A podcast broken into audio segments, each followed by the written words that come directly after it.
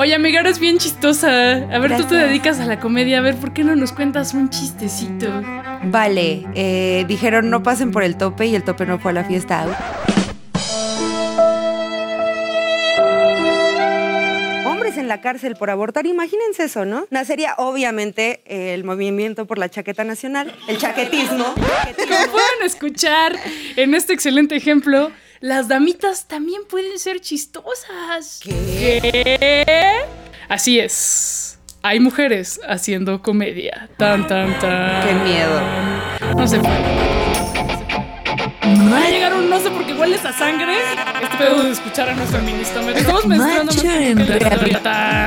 Y que fuera una mujer era ¡Wow!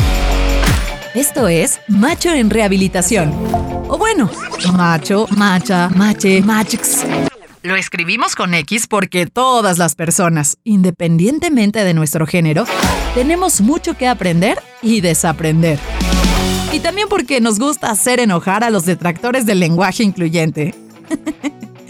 con plaqueta.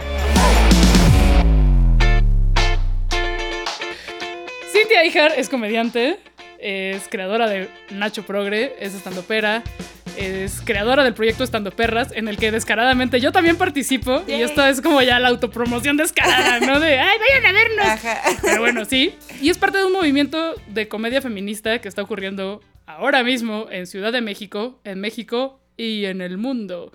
Sí, no se puede negar. Y que responde, pues, yo siento que es como una reacción alérgica a toda esa comedia horrible con la que crecimos, ¿no? Que, güey, a ver, no sé, nosotros somos de la generación nacida en los 80, crecida en los 90.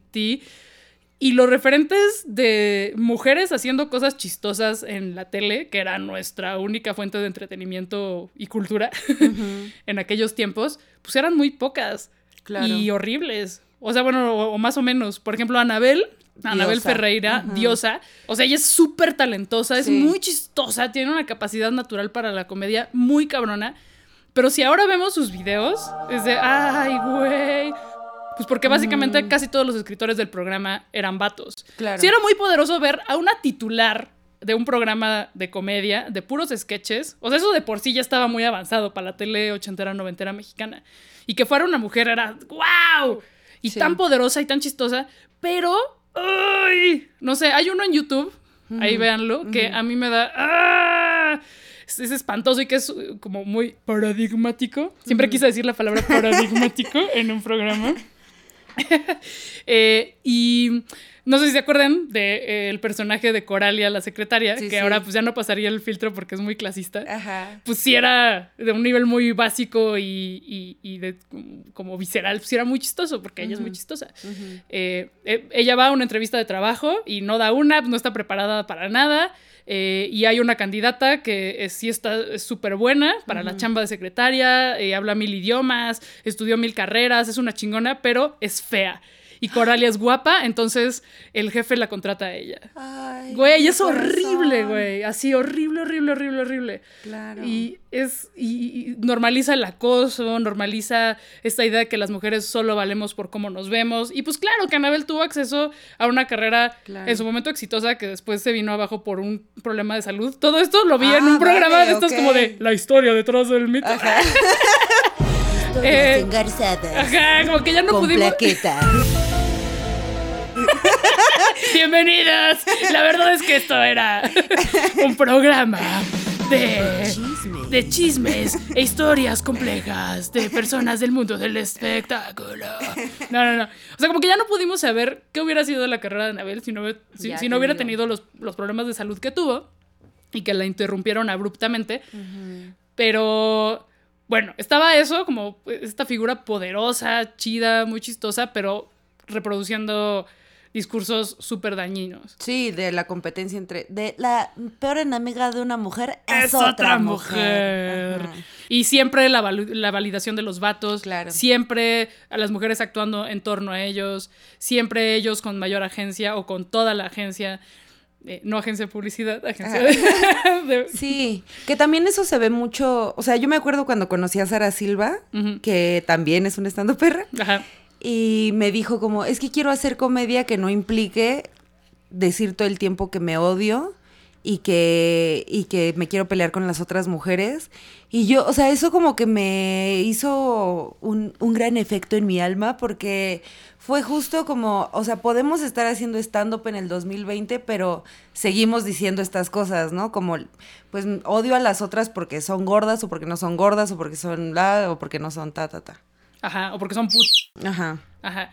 Y, y siento que por un lado es tentador eh, hacer ese tipo de comedia porque es la más fácil. Claro. La que de alguna forma te garantiza llegar a un público más amplio. eh, es el chiste que ya todos traemos preinstalados en el sistema operativo mental, Sí. social, cultural y del que se van a reír y que sigue siendo el estilo de comedia que se hace en la mayor parte de los clubes en México Sí. y, lo- y- y- y que vemos también en la comedia grabada que llega a plataformas del internet. Sí. Sí, hay, hay mucho talento, incluso, incluso de los hombres. Incluso. a veces hasta son A veces sí, talentosos. fíjate. Sí, Sí, a veces. pero siempre está ese chiste que te lo arruina todo. Sí. Que estás teniendo una, una bonita experiencia de la- del jajaja Ujú. y de pronto, ahí van con su pinche chiste misógino. Sí. O con su chiste clasista. Así de, güey, sal tantito de tu burbuja. ¿Y qué necesidad? Y entonces de los vatos, pues ya no me importa, ¿no? Pero sí me duele ver a mujeres muy talentosas, Sí. muy chistosas, como Anabel lo fue en su momento, cayendo en este pedo como para pertenecer. Claro, porque también, o sea, está como esta cosa de, de bueno, yo no voy a ser políticamente correcta y tal, pero al- hasta cierto grado es lo está haciendo, amiga, o sea, está siendo políticamente incorrecta porque lo políticamente correcto es el patriarcado, ¿no? Y entonces es como que de pronto pareciera que es como, pues no, no le voy a hacer caso a lo que me están diciendo las feministas, pero sí le voy a hacer caso al- a la cultura hegemónica, al machismo, y al final es, o sea, ¿qué tanto es porque ellos tienen los espacios y a lo mejor pueden o no invitarte? O sea, es, ahí es donde está el poder. Ujú. Patriarcal.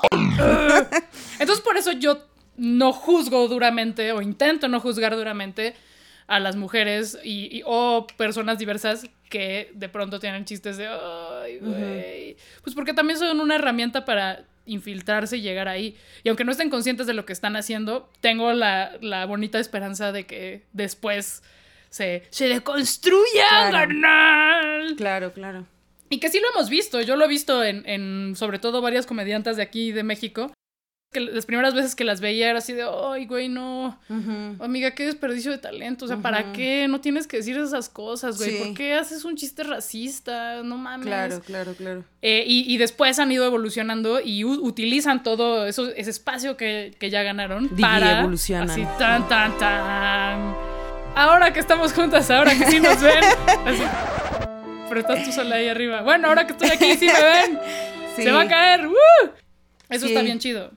Sí, también creo que, pues, entre más feministas nos atrevamos a hacer comedia, como que también vamos generando esa seguridad, ¿no? Como para las otras, aunque a veces una ya llega, por ejemplo, las comediantes más reconocidas y así, a lo mejor ya están en una posición este, y tuvieron que aguantar vara, tuvieron que hacer chistes misoginillos, pero entre más feministas estemos como diciendo también nuestra verdad, pues más ellas se va, o sea, a lo mejor se van a atrever a hacer otro tipo de chistes, ¿no? Ya lo iremos viendo. ¿Tú cómo empezaste a hacer comedia? Pues yo con Nacho, o sea, creo que Nacho fue como la primera experiencia. Ahí está, un de hombre, ahí está, ahí está, Con Nacho, que era un muchacho. Ah.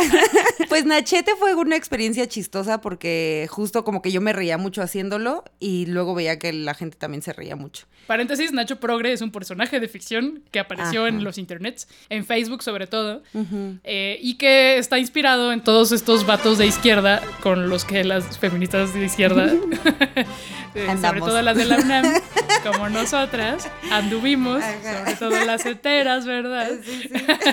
y pues este vato que se apropia de los discursos feministas, pero los pero todo mal Todo y que no es capaz de ver sus privilegios y que usa el feminismo para ligar y que todo básicamente mal, ¿no? Que, que eso es bien curioso, cómo los machos de izquierda y los machos de derecha en la misoginia son indistinguibles. No, qué bárbaro. Cada vez que hay algún movimiento o algún eh, acto feminista en la UNAM, se unen Así Se de, unen están total. destruyendo el patrimonio universitario. Nada más que uno nunca ha ido a la UNAM porque es del ITAM, ¿no? Claro. O es del TEC. y el otro sí es de la UNAM. Pero, ay, mi. UNAM querida, es así no, así no. Oye, güey, pero tú estuviste Sí. en, las, en todas las huelgas. No, pero es que esas huelgas sí tenían razón de ser. Las Sí, de las sí. damitas no. Entonces ahí están unidos. Y ese es el típico Nacho Progre. Pero es bueno, ahora sí. Volviendo a, a Nacho, Ajá. búsquenlo ahora mismo. Busquen a Nachito. Esa fue la primera experiencia del Eso jajaja. fue de como el jajaja, sí, que dije, ay, creo que, creo que quiero hacer stand-up, ¿no? Después de Nacho, o sea, como después de dos años de hacer a Nacho, dije, este, bueno, dije, ya voy a hacer stand-up, me metí al taller con Gloria Rodríguez, maestra, Ídola. ídola maestra total. Y también empecé a, a consumir pues un poco más de cabaret, este, vía Parafernalia Teatro, donde Ujú. está Ana Laura RR. ah, y la mafia cabaret y pues las reinas chulas. Entonces de ahí como que empecé a tomar este clases también con Ceci, con Paola Izquierdo, con Ceci Sotres. Y ya de ahí como que dije, pues creo que sí, mamá, para esto nací. y ahora... Eso es como el meme de, de, ay, mi hija se quiere dedicar a hacer comedia. Sí, sí, sí. no". De reality show. Ah, no, de talk show. Ay, Ajá. ¿por qué? Mi hija es mi, hija, comediante. mi hija quiere ser comediante. Oye, ya, paréntesis, ya hay la rosa de Guadalupe de mi hija es comediante. Del stand-up, no. hay, no que sé. hacerla Hay que en la. Rosa de Luxemburgo. Oigan, vayan a buscar nuestro sketch de la Rosa de Luxemburgo. Que por fritas nada más hicimos un, Hicimos un uno, capítulo. Pero está muy chistoso. Bueno. Bueno, creo. Bueno, ya, cre- creemos. Bueno, entonces eh, dijiste, va, me voy a parar en un escenario, ¿qué pedo? Sí, bueno, y, ah, y aparte hacía danza, o sea, como que ya tenía la formación escénica de la danza contemporánea. Ay, amiga, eres bien creativa. Ay, soy bien creativa y la danza contemporánea es horrible. Entonces, es- creo que eso sí me es hizo más comediante que nada. O sea, como estar en la escuela de artes con pura gente que, pues, odiaba, la verdad, la verdad. Ay, y que sí me odiaban vale, a sí mí. se- sí se vale. ¿No? Entonces, pues ya como que. O sea, como después de mucho tiempo de estar en la, en la danza, así del movimiento abstracto y el lenguaje corporal, dije, esto es un gran chiste. Entonces dije, no, pues ya mejor me dedico al escenario, pero haciendo lo que me gusta, que es decir pendejadas. ¿Y cómo formaste estando perras? Porque yo llegué cuando ya estaba Ah, formado. ya. Pero llegaste al principio, o sea, Ah, no bueno. teníamos mucho tiempo. Como la que llega tarde a la fiesta, pero ya se integra, Pero sí, sí, sí. No, pues llegaste al Llega principio, con, unos, con, unas. Con unas botellas, güey. Llegó Uh, con unos caguamones. con la caguamita. Cuando tomé el taller con Gloria, me invitaron a un show que tenía Sara con Jay Aderit en Woco. Y ahí conocí a Sara. Sara fue así como que mi crush de la comedia, así platicamos, me dijo que le gustaba Nacho Progre y así. Los chistes de Pepito ya hay que jubilarlos, ¿no? O sea, ese güey ya está jubiladísimo, si no es que ya está muerto. Sara Silva es lo máximo, la amamos mucho. Ya, pues dije, o sea, se me ocurrió el nombre así como estando perras. Y yo dije, pues voy a organizarlo en, en Coyoacán con unos amigos que tenía ahí, este, en un forito. Y dije, lo organizo y invito a comediantes diversas, pero que todas sean feministas. Pero al final, pues como que algunas chicas que invité, pues no eran este, feministas, ¿no? O sea, como Eh, que... Suena el feministómetro. Así de reprobada, reprobada, Sí. reprobada. Porque así somos las feministas. Siempre andamos por ahí con el feministómetro. Sí, así sí. no pasaste la prueba, Esto favor. fíjate que no te lo permito. Esto no. ¿Sabes qué? Mira, dame tu licencia de feminista. Sí, la vamos sí. a quemar. La puedes tramitar el próximo año. Ajá. Eh, tienes que asistir al CIEG de la UNAM. Te voy a mandar a un curso con Marta Lamas, ¿qué? Para que dejes de ser puritana y seas feminista de verdad. Híjole. No, pues ya, o sea, como que de ahí se quedaron, este, pues como, como un elenco eh, primero, ¿no? Que fue Corina, Viri, Sara, Mala y yo. Y luego entraste tú, Ajá. pero... De hecho, como, como un ejemplo de lo que pasa cuando eres comedianta feminashi. Feminashi. Feminashi. En uno de esos primeros shows que yo fui nada más a ver eh, como espectadora. Todavía no existía mi personaje con el que participo ni nada. Al final, pues nos quedamos ahí echando la caguamita en el lugar. Ajá. Y al dueño del, del Ah. changarro se le hizo fácil acosar. A una de nosotros. Hizo fácil. Sí, Hay que hacer la parodia de esa rola. Sí, Se le hizo fácil acosar y así como no, no estábamos chupando tranquilas y Cory llega así de, oye, creo que este güey me acaba de acosar. Sí, ¿Qué? No mames. No, y yo lo super creí porque Claro. lo conozco, o sea, como que... ah, normal. No, o sea, como que Acosó nunca lo había- normal. Yo, o sea, nunca lo había visto en situaciones de, de violencia sexual, pero sí de violencia machina, ¿no? O sea, de que a mí un día me aventó un cacahuate. Ah. no, no, no, lo conozco Sí. como que es mala copa y así. Ajá. Entonces, o sea, cuando nos dijo Cory fue así de vámonos y nunca volvimos a ese lugar, ¿no? O sea, Y, y eso, también nos- eso, eso también está cabrón. Eh, no solamente en la comedia, sino en hacer cualquier cosa.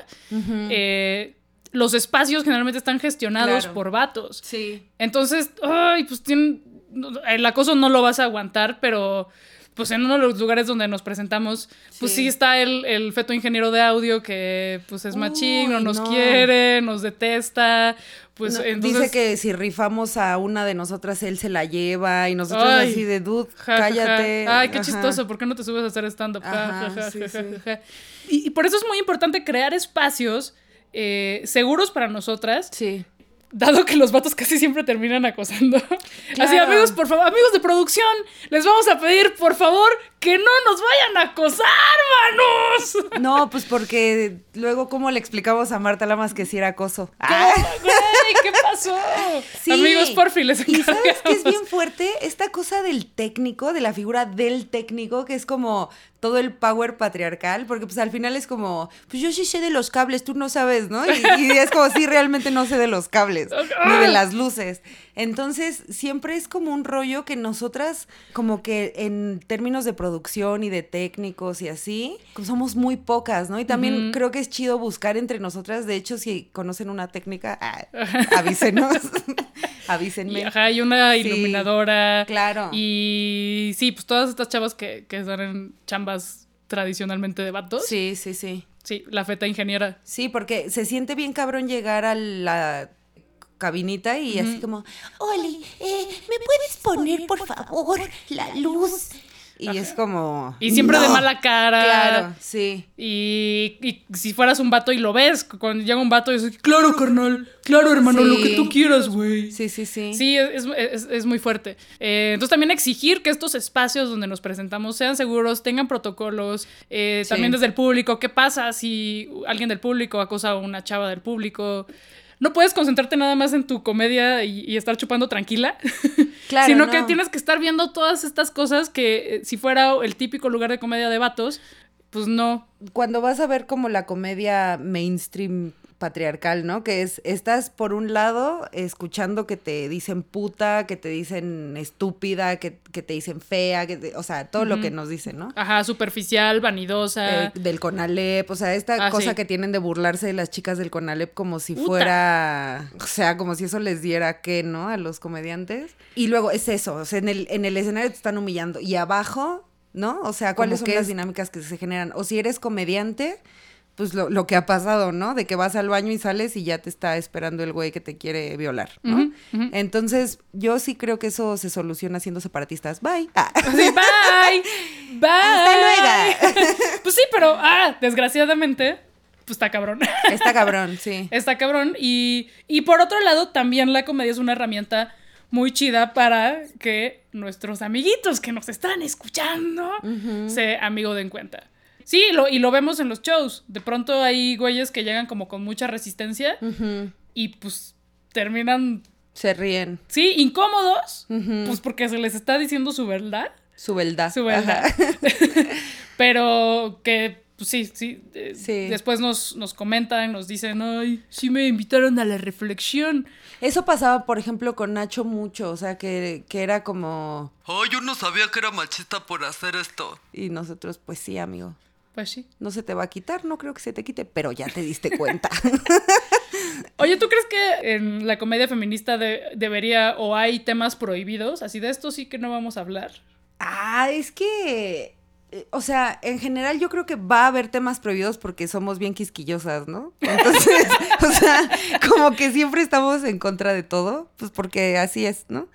Y pues también creo que más bien la cosa es como que tú te paras a decir algo y eso tiene implicaciones en la gente y pues ni modo, o sea, tienes que aguantar cuando, cuando te responden. Es lo que yo más o menos digo de, de cuando dicen, ay, lo feminista, digo, lo políticamente correcto, ¿no? O sea, pues no es que haya una dictadura, sino que la gente ya te contesta, ¿no? Entonces, o sea, yo creo que primero, pues yo no me pararía a hablar, por ejemplo, de qué es ser indígena, pues porque no soy indígena, ¿no? O sea, como que no tengo el derecho de, de decir ciertas cosas eh, ni de apropiarme de discursos, ni de tal. Este, creo que siempre hay que tener claro que de tus privilegios, desde dónde estás hablando y así. Pero yo he visto, o sea, como que de pronto con chistes que han contado con paz, ¿no? De estando perras y que llega una morra y dice, ¡Ey, ese es un chiste de violación! Y es como, no, güey. O sea, es un chiste que habla de la violación desde el lugar de una morra que lo vivió. y, y no está haciendo el chiste sobre la violación, sino que está ejemplificando, o sea, cómo suceden las cosas a través del chiste. Que es diferente hacer un chiste de, de voy a violar o, violo- o la violación a decir una crítica social a través del chiste. O sea, creo que esa es lo- la diferencia. Pero entonces a veces siento que estamos como tan al pendiente de a ver en qué momento se equivoca la otra, que pues tú entiendes que la comediante está haciendo un chiste de violación cuando no, cuando está criticando la violación a través del chiste. ¿Qué? Sí, ¿qué? Pero sí, claro que creo que en, en- en la cultura del wokeness y, y la cultura de la cancelación ya estamos demasiado atentas y atentos a, ay, eso creo que no, creo que está mal, creo que debo señalarlo y creo que, ah, Sí. ah, ah, que está bien, o sea, que está chido porque nunca lo hemos hecho, nunca hemos señalado, hemos sido demasiado permisivas y permisivos con la normalización de la violencia a través de discursos en todas las plataformas. Sí. Entonces, por un lado está chido, pero por otro tenemos que creo que en casos particulares tener la capacidad de matizar, de entender en contexto Sí. y de justo, ese es un, un- es un excelente ejemplo. No es lo mismo un vato en tanto portador de privilegio y estadísticamente Claro. quien ejerce la violación a que una morra lo diga. Claro. ¿no? O, o también se me ocurre en, en- en el ejemplo del Conalep que decías, eh, me encantaría escuchar chistes donde se volteara la situación. Ahí puedo contar un chiste malísimo, ¿no? Ay, sí. No, pero bueno, como... O sea, hablar de cómo las personas que estudian en el Conalep, a ver, pendejos, están, están estudiando, güey. Claro, sí. No que Ay, es que, hay que el, el cambio está en la educación. El cambio del Sí. país está en la educación. Pues, ¿qué crees que están haciendo, güey? Claro, claro, Están claro. estudiando. Sí. No pudieron ir al ITAM como tú. O no pudieron abortar como No tú. pudieron. no, o sea, esta güey. cosa de, ay, las del Conalep se embarazan. Embarazan, Pues, pues, tú abortaste, güey. Tú abortaste en Houston, güey. Porque podías. En Houston. Siempre, o sea, que abro en Houston, ¿no? Que siempre los ricos van a Houston. Sí, Claro. pues es eso. Ajá. Exacto. Sí. Y ya no. Eh, o- sí, sí me, me preocupa la, la cultura de la cancelación. Sí, sí, sí. Eh, pero lo que decía hace rato, creo que no hay que ser demasiado duras con las Ah, ya. personas que están haciendo un esfuerzo y cuyo discurso dentro de la comedia es más eh, está más enfocado al cambio y que sí está aportando más de lo que es criticable, ¿no? Claro, y aparte también. Porque, porque a lo mejor ¿qué? ¿Cómo es que? A lo que no. ¿A la mejor cocinera se le va el tomate entero, ¿qué? se le queman los frijoles. Ey, qué bonita la sabiduría popular. Claro, porque aparte también hay sobreinterpretación de pronto, Claro, ¿no? O sea, claro, a veces claro.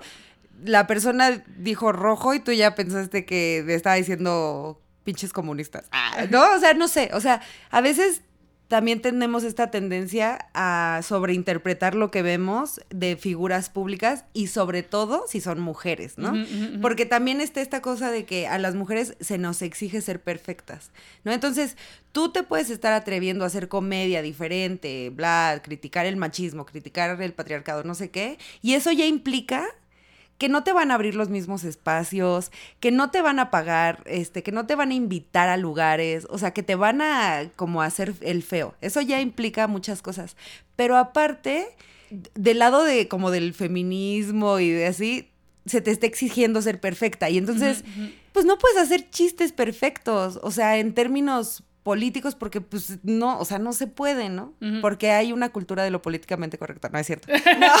La dictadura de lo políticamente correcto nos ha impedido expresarnos. hacer bien los chistes. No, pero pues es que, O sea, sí que tanto le estamos exigiendo a las morras 400 veces más de lo que le exigimos a, a los hombres durante toda la vida, ¿no? Claro, y es algo que como feministas tenemos que revisar, porque estamos con la comedianta feminista viendo, ay, ese chiste es ligeramente gordofóbico, entonces te voy a cancelar. Sí. Y al vato que dice un chiste en Sí. contra de sus congéneres vatos, ya le aplaudimos un chingo. Exacto. Entonces, hay que cuestionar, hay que Sí, cuestionarnos, hay que revisar ese porque pedo. violó y ay, bravo. Ay, qué bueno. rey, muy qué lindo, súper bien. Toma tu medalla. Especial de. Ajá. Especial en todas las plataformas de comedia. Claro, claro. Ajá. Toma tu gira. Ajá. Va, Ajá, sí, ya. Sí, sí. ah, violaste, ven a México. O sea, ¿Por qué no? Sí, estamos hablando de ti.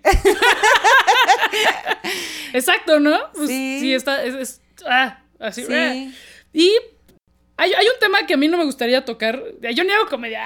Ah, sí o sea, no, yo no hago stand-up. Sí yo, haces. yo hago más como teatro cabaret.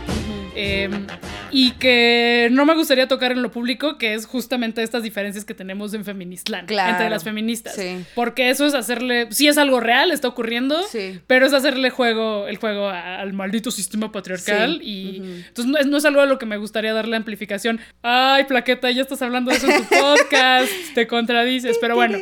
Aunque sí me gustaría ser muy contundente en el que mi revolución y tu revolución, Cintia, debe incluir el humor.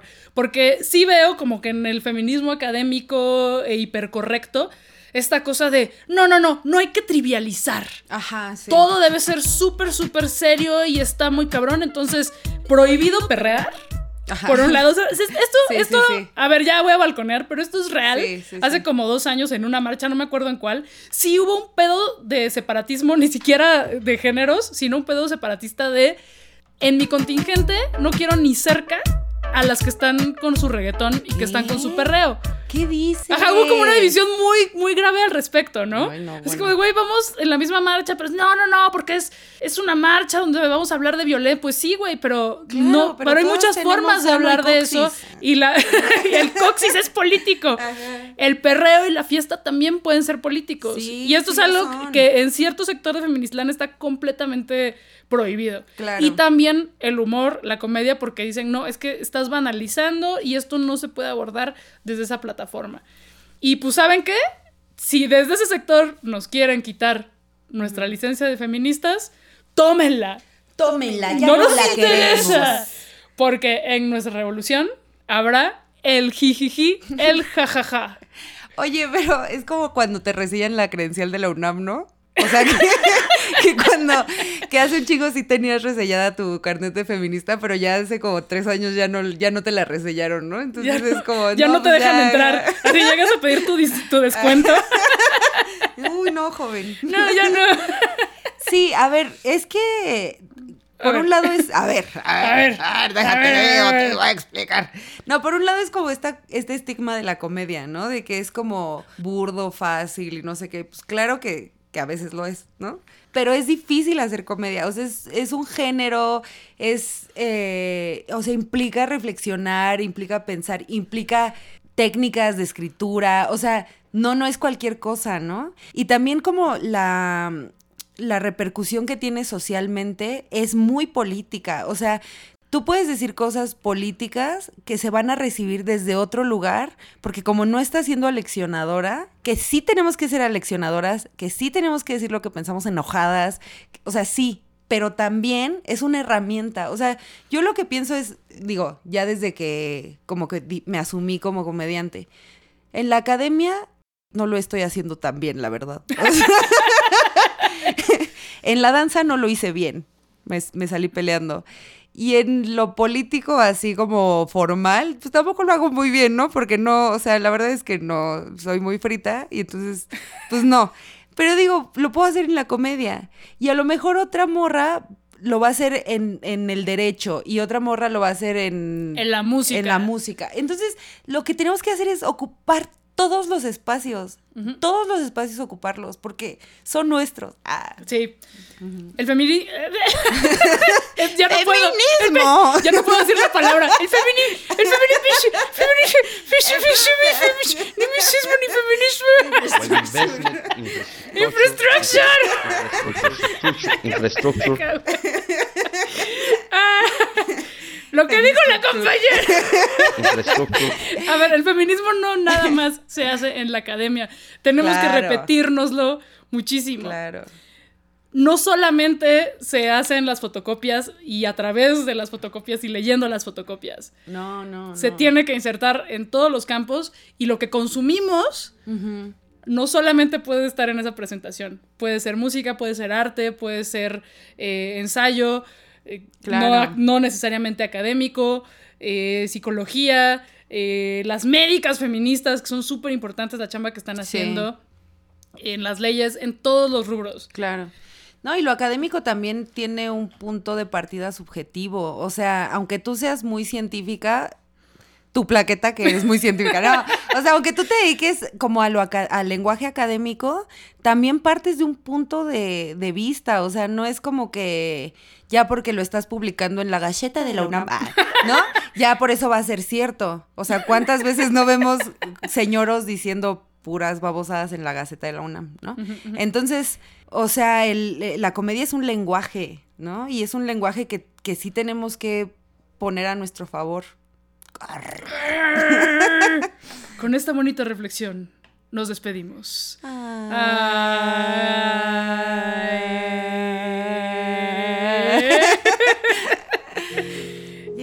Porque recuerden que la risa es la mejor medicina, ¿o no? ¿O no? No, no mames, vayan al doctor, güey. bueno, bye. Doctora, ¿la risa es una droga? No. Ah, porque me gusta un chingo la cocaína. ya.